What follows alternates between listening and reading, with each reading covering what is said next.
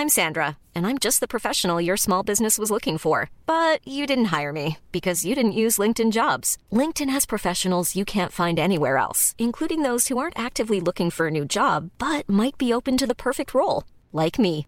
In a given month, over 70% of LinkedIn users don't visit other leading job sites. So if you're not looking on LinkedIn, you'll miss out on great candidates like Sandra. Start hiring professionals like a professional. Post your free job on linkedin.com/people today.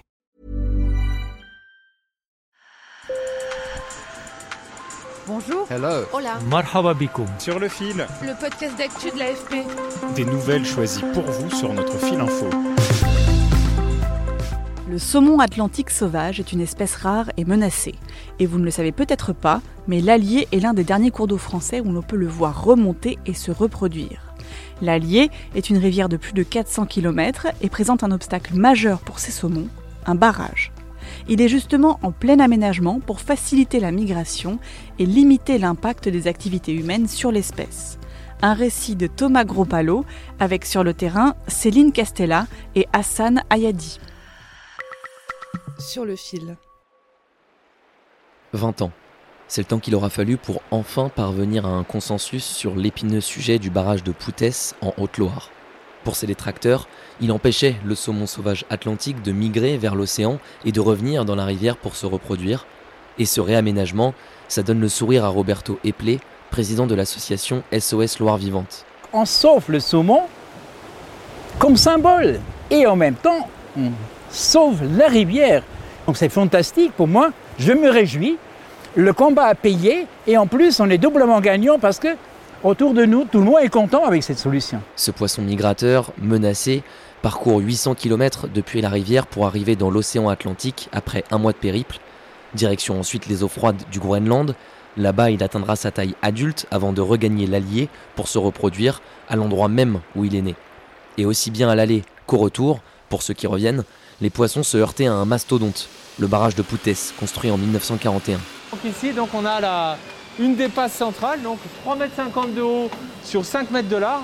Et donc c'est par là, quand elles seront ouvertes, que pourront passer les poissons qui remonteront la rivière. Sur le chantier chiffré à plus de 18 millions d'euros et qui doit s'achever en 2022, Sylvain Lecuna, qui supervise le projet de réaménagement pour EDF, vous explique tout. Ici, c'est vraiment une transformation radicale de l'ouvrage existant, puisqu'en fait, on va passer d'un barrage qui faisait 20 mètres de haut à un barrage qui demain fera 7 mètres de haut. Et ce faisant, ça permet de réduire la taille de la retenue qui passe de 3,5 km à seulement 400 mètres. Et ça pour le poisson, notamment pour la dévalaison des poissons, donc les jeunes poissons qui repartent vers la mer, c'est vraiment différent puisque le poisson va trouver très facilement la sortie. Alors le poisson qui mettait plusieurs semaines auparavant à passer l'ouvrage en dévalaison, demain passera en juste quelques heures. Un gain de temps pour les poissons, mais un manque à gagner pour EDF avec une perte de 15% de la production d'énergie hydraulique de son barrage. On arrive à préserver 85% de la production d'énergie renouvelable euh, et qui représente l'équivalent de la consommation d'une ville comme le Puy-en-Velay.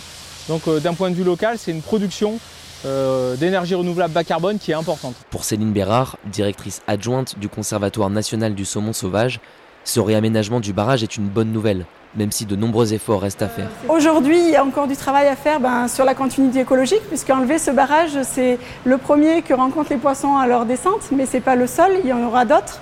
Euh, agir sur la qualité d'eau, puisque c'est un salmonidé qui est friand en oxygène, donc il a besoin d'une eau la plus fraîche possible et la plus pure, donc la moins polluée possible. Et puis gérer aussi tous les nouveaux prédateurs qui sont arrivés sur la rivière et qui perturbent un petit peu les équilibres. Euh, il y a encore, comme beaucoup de migrateurs, beaucoup d'inconnus.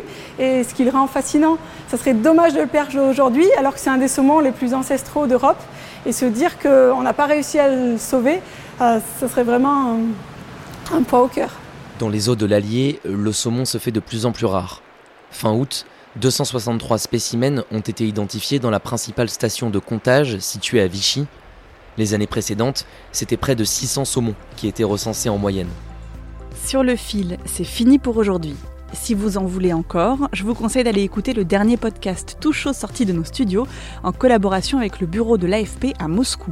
Ça s'appelle Le poison de Poutine et c'est accessible partout. On a mis un lien dans la description de cet épisode pour l'écouter. Pensez aussi à vous abonner et à parler de nous autour de vous.